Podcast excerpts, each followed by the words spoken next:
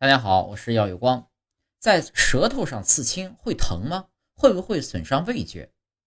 纹身又叫刺青，已经存在了很多年。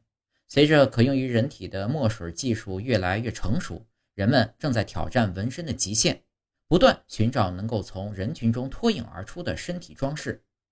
黑暗纹身、白色墨水纹身、眼球纹身和舌头纹身，在一些勇于挑战自我的年轻人当中越来越受欢迎。舌头刺青可能看起来很新潮，但早在18世纪就已经有人开始进行这项人体艺术了。当欧洲的水手们首次登上太平洋群岛时，他们遇到了通过纹身来举行纪念仪式的土著居民。在夏威夷，当地的人们会在舌头上纹三个点来悼念逝去的人们。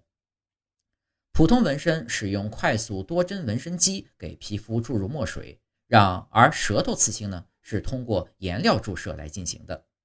由于舌头上覆盖着一层保护性的上皮细胞，能够抵抗食物的刺激，并且损伤后能够迅速愈合，因此常规纹身机无法直接给舌头上色。颜料注射法是直接将墨水注入舌头上的毛细血管中，使颜色通过血液扩散并渗透进周围的组织。那么，在舌头上刺青会疼吗？纹过舌头的人啊，说比皮肤上的疼痛要小得多，而且愈合的时间也比传统纹身要短得多，大约有三周。根据使用颜料的不同，舌头刺青可能持续几周或者几年。在舌头上刺青会影响味觉吗？这是一个有意思的问题。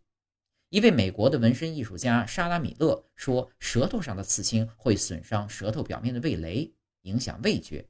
他并不建议大家做这种尝试。